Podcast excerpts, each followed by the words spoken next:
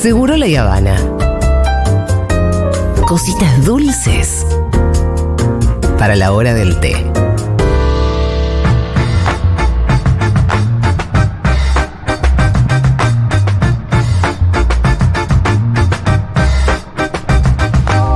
Bueno, se le va terminando la jodita ya, ¿eh? A los tarambanas, a los ñoños en Sao Paulo. Los niños de Sao A Paulo. los ñoños de Sao Paulo se les va terminando la jodita.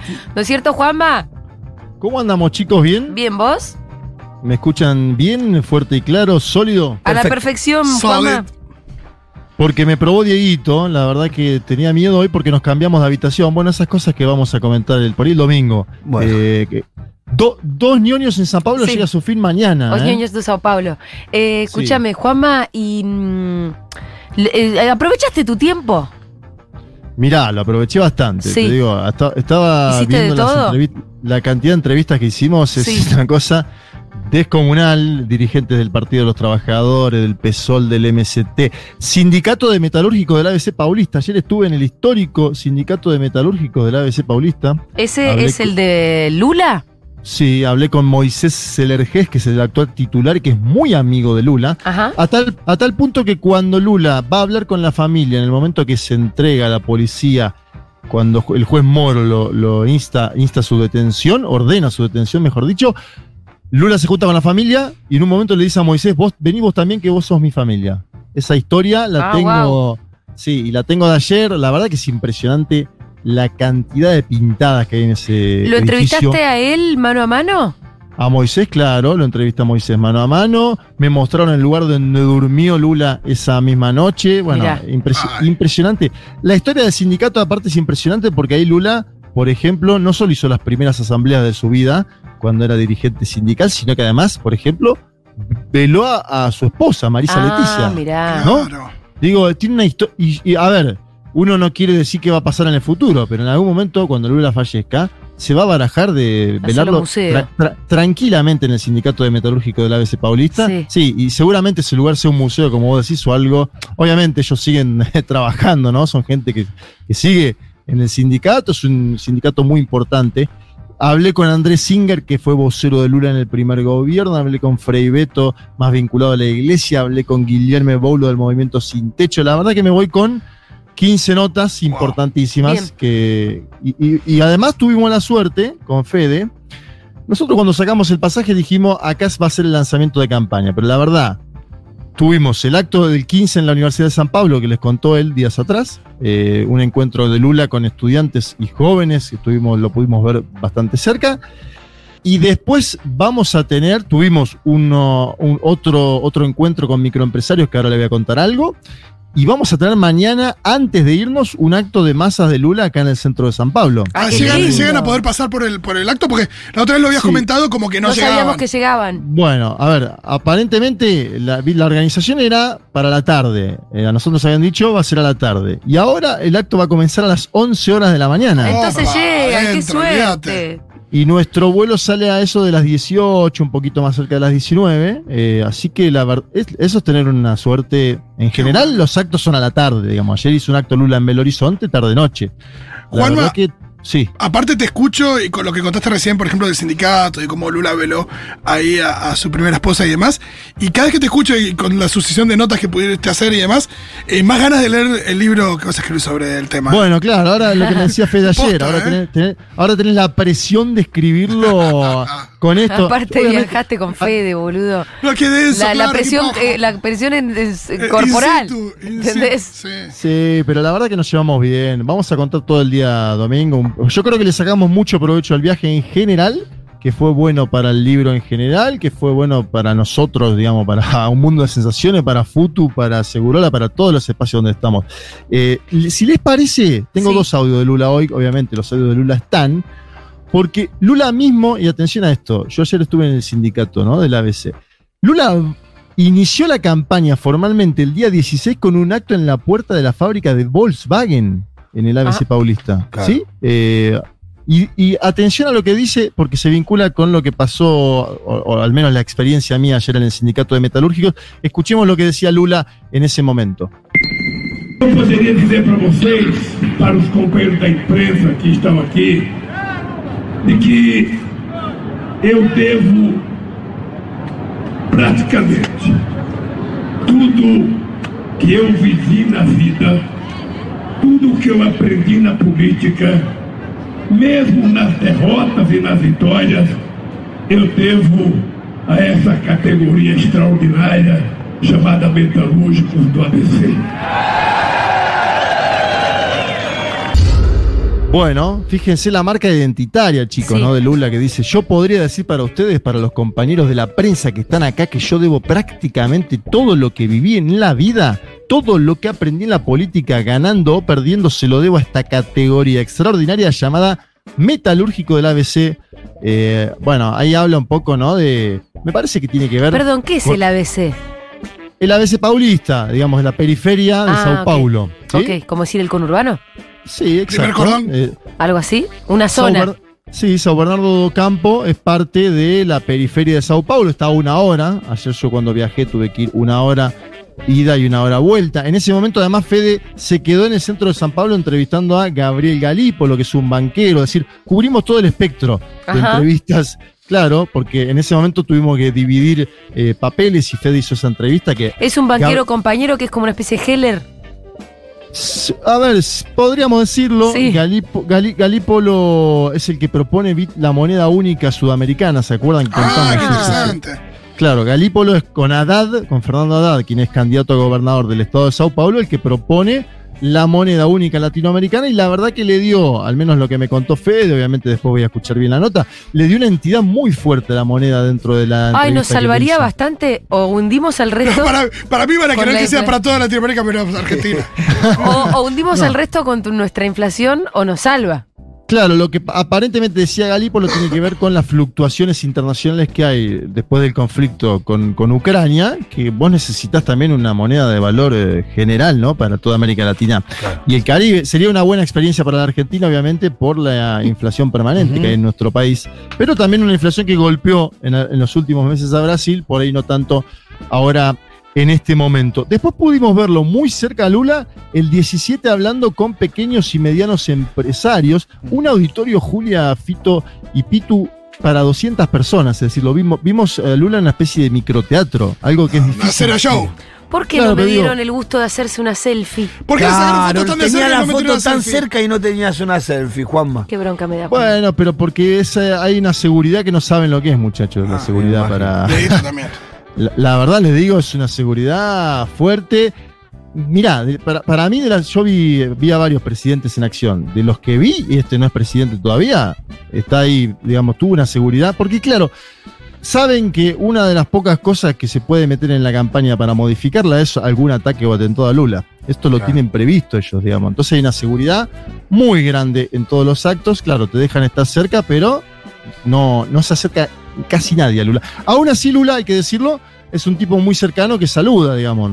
Yo en el, en el de la USPI pu- pude saludarlo, pero con esto Ah, ¿en que les digo. serio? es- sí, lo saludé, pero con esto que les digo es. Sin foto. En el, me- en el medio hay una seguridad grande. Claro, no, no, no, no, no, no te, no te quedas para las fotos, Julita. Bueno, lo que les digo es. Hablaron en este encuentro con pequeños y medianos empresarios, dueños de bares y heladerías. O sea, era como si, si podría haber participado Junta. Yo le decía a Fede en broma, pero era la Claro. verdad empresarios del sector cultural, artesanos, fundadores de escuelas gastronómicas, miembros de la construcción, es decir, una especie de variopinto de profesiones, todas profesiones dañadas por la, la economía actual del Brasil, todos marcaban un abandono de parte de Bolsonaro. Y Lula en este, en este evento a mí me pareció algo simpático. Él se puso en la primera fila Sí. eh, abajo y los escuchaba al- en el escenario a, a estos eh, dueños de bares, de heladerías, empresarios, los escuchaba desde abajo como prestando atención a cada uno, ¿sí? Este es un dato que habla también de la personalidad de Lula, un hombre que escucha mucho, eh, y me pareció interesante porque había dos lugares para que se siente él en el escenario y dijo, no, los voy a escuchar acá y después voy a subir a hablar, ¿sí? Recuerdo una Eh, dinámica similar cuando se juntó con youtubers, que también había una cosa como muy horizontal. Claro, sí, sí, exacto. Y, aparentemente en las próximas semanas va a haber también colectivas de prensa, eh, tanto para prensa nacional e internacional del propio Lula, en ese formato, ¿no? De escuchar bastante y obviamente después él eh, habla, que es lo que también sabe hacer. Si le parece, escuchamos u- obviamente no fue la misma emotividad que había en el 15 en la Universidad de San Pablo, porque en ese momento vos tenías a Lula caminando el escenario casi como un eh, cantante de una banda, ¿no? Sí. Yendo cinco pasos para acá, cinco pasos para allá, era muy impresionante ver esa dinámica, que uno la ve en televisión y que verla en vivo es otra cosa. Eh, si les parece, escuchamos porque Lula habló sobre la economía de Brasil en este encuentro en el que pudimos participar, 200 personas. Eh, Lula decía lo siguiente. A nossa volta e o casamento entre eu e o Alckmin tá? é para fazer o que esse país precisa que seja feito. Esse país tem que voltar a crescer. Esse país tem que voltar a gerar emprego. Esse país tem que gerar e investir na educação. Esse país vai ter que investir no micro, no pequeno, no médio, no grande empreendedorismo. Esse país vai ter que gerar a oportunidade que a sociedade precisa, porque o Brasil não pode continuar sendo pequeno. Esse país é muito grande. Bueno, fíjense esto, ¿no? Dice Lula, nuestra vuelta, el casamiento, dice, entre mí y Alckmin, es para hacer lo que este país necesita que sea hecho. Este país tiene que volver a crecer, generar empleo, invertir en educación, invertir en el micro, pequeño y mediano emprendedor. Va a tener que generar las oportunidades que la gente necesita porque Brasil no puede continuar siendo pequeño, este país es muy grande. Hay una idea muy importante en la campaña de Lula que es que Bolsonaro llevó a Brasil a ser una especie de paria internacional. No sé si pudieron ver ayer una imagen de Bolsonaro, que fue un youtuber de derecha incluso, y lo, lo fue a increpar eh, en el Palacio de la Alborada, en Brasilia, y Bolsonaro le quiso sacar el celular. Ah, No mirá, si lo- un loco. Sí, forcejeando, No sé si lo- forcejearon bastante Ah, encima. ¿sí? ¿Lo viste, Pitu, Sí, eso? sí, lo vi, lo vi, lo vi, forcejearon. Después se lo lleva la, la gente de seguridad a un rinconcito y. Bueno, sí, sí, lo vi. claro. Era un youtuber de derecha que le decía como que se estaba entregando al centrado, es decir, los partidos de centro. para Ah, lo corría por derecha el youtuber. Sí, claro, el youtuber, pero un Bolsonaro que de verdad les digo. Muy violento. difícil. Sí, como que no estaba en sus cabales. No, sé- violento. no sé, Trump, Trump nunca llegó a algo así. Si bien Trump llamó a la toma del Capitolio, nunca lo hemos visto sacarle No. el teléfono a alguien o intentar sacarle el teléfono No, a alguien. aparte no, no, no solamente el intento, el forcejeo, porque lo manotea al pibe, los amarrea para varios lugares. Ahí en el destape están las imágenes. Sí, bastante lumpen, bastante lumpen la imagen para un jefe de Estado. Sabemos igual la característica de Bolsonaro. Ayer salió una encuesta, a ver, con esto es- yo les comentaba la vez pasada que Bolsonaro estaba creciendo, según la encuesta Quest, en Sao Paulo, el estado de Sao Paulo, y en Minas Gerais, que son dos de los estados más importantes. Ayer salió Datafolia, que es una encuesta nacional en Brasil. Sí, la más No, no famosa, no la que siempre traes vos. Exacto, la más famosa, la que traemos. Vamos a decir que está vinculada al diario Folia de Sao Paulo, lo cual también nos dice algo en general de su línea, digo, del diario en la línea editorial, pero más allá de eso, hace encuestas que son, que tienen fiabilidad, más o menos. Lula 47, Bolsonaro 32. ¿Qué nos marca esta encuesta? De vuelta. Según esta encuesta, hoy, a esta hora, hoy Sao Paulo, 19 de agosto, 15, 19 horas, Sí. Lula ganaría, lo digo en potencial, ganaría en primera vuelta por los votos válidos, pero ganaría con un 51%, ¿sí? Es decir, y lo que te dicen, ayer entrevisté a Mónica Valente del Partido de los Trabajadores, ellos creen que va a haber una segunda vuelta, ¿sí? ¿Por qué?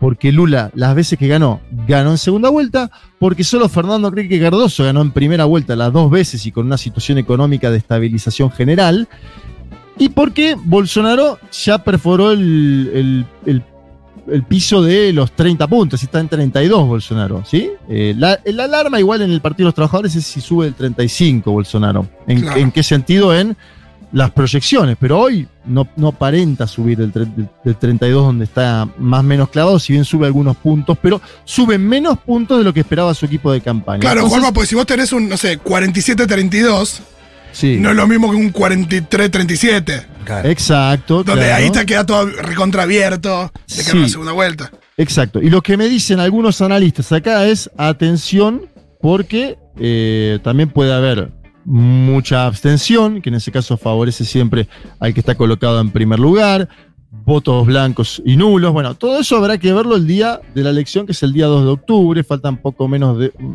40 días más o menos para esa eh, elección. Y obviamente un país que está bueno, lo contaba Fede un poco el otro día, ¿no? Que lo, que, lo escuché. El tema de las toallas en, en- en los kioscos. Es un país que se empieza a movilizar con la campaña. Se empieza a movilizar de una forma distinta a la Argentina, ¿eh? Por ahí no encontrás tanta gente volanteando en este momento en la ciudad de Sao Paulo como si en la Argentina tendría las mesitas los domingos. Eso por ahí no está. Ahora, tenés las toallas, tenés espacios ya en la televisión de entrevistas, ¿no? Hoy estaba Fernando Haddad en una, eh, en, una, en una especie de debate por, por la mañana aquí en Sao Paulo.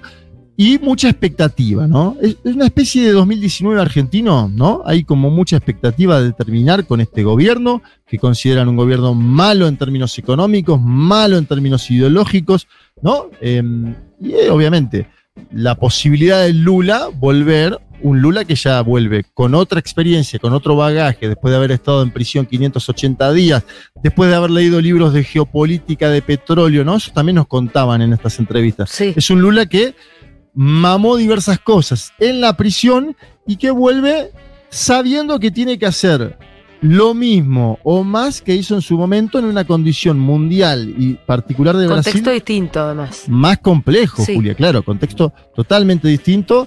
Eh, y también noto en las entrevistas que hago, en los soft posteriores, que también hay.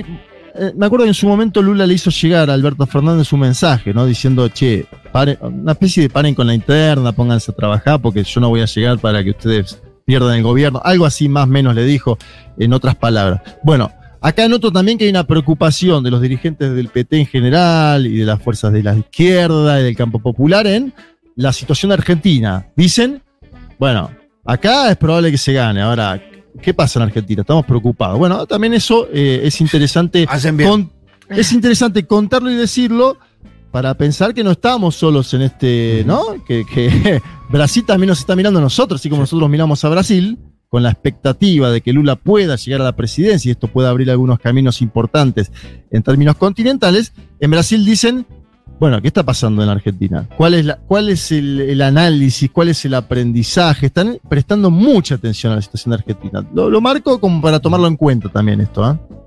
Bueno, muy bien, sí, sin ninguna duda. Sí, eh, las nosotros estamos, estamos tan preocupados como los acá. ¿eh? Pero además las relaciones de Argentina con Brasil son muy estrechas. Sí, bueno, no es lo mismo un país, mismo. un continente con dos gobiernos populares, tanto en Brasil como Argentina, que viceversa, no, no es lo mismo. Exacto, lo que decía Celso Amorim eh, hace un tiempo era, es la primera vez que puede haber México, Brasil y la Argentina en simultáneo con gobiernos de la misma orientación, ¿no? que son los tres países más gravitantes de América Latina y del Caribe. Eh, lo decía eso, Celso Amorim, ex canciller de Lula, que también pudimos conversar en esta visita. La verdad que eh, sería una pena que Brasil triunfe de esta manera, se destaque y Lula llegue al gobierno y que en la Argentina eh, haya un gobierno de derecha. derecha. Pero, pero bueno, también hay que decir que ahora es a la inversa, ¿no? Que ahora eh, está gobernando aquí la derecha. La derecha más furiosa de América Latina es esta, sin lugar a dudas, ¿no? La derecha bolsonarista es la derecha más furiosa de América Latina y el Caribe. Y está la posibilidad concreta de que las fuerzas progresistas, en una alianza bastante más amplia, en una alianza democrática, puedan eh, triunfar el próximo 2 de octubre o en tal caso en la segunda vuelta a fines de ese mismo mes. Bien, Juanma, bueno, excelente. nos- el- entonces el domingo te escuchamos ya los dos presentes, en realidad los Sí. cuatro presentes en el estudio, Sí. contando un montón de aventuras. Ah, ¿Qué es lo que va a hacer ese programa el domingo? Yo no me lo pierdo. Vam- Vamos a hacer una- un especial Brasil largo y tendido. Tenemos material, tenemos audio para mandar. Tenemos la verdad que de todo ahí, de la experiencia y de verdad es muy productiva. Eh, yo destaco ahí, Julia, y se lo dije a Fede y se lo digo, eh, la posibilidad que hay para ejercer el oficio de analista internacional en fútbol. Es algo increíble, destacable.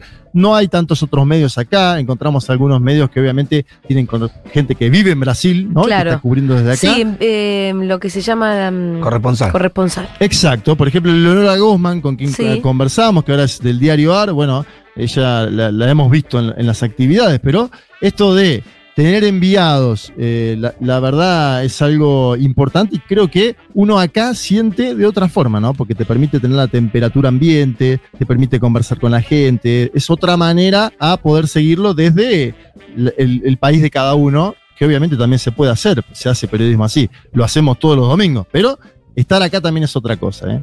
Juanma, un abracito. Te escuchamos el domingo, nos volvemos a ver el viernes que viene. Abrazo muy, muy grande para ustedes. Dale. El viernes estoy ahí en piso. Chau, chau. Era Juan Manuel Carr, enviado especial de Futurock en Sao Paulo. Sao Paulo. Sao Paulo. Ya venimos.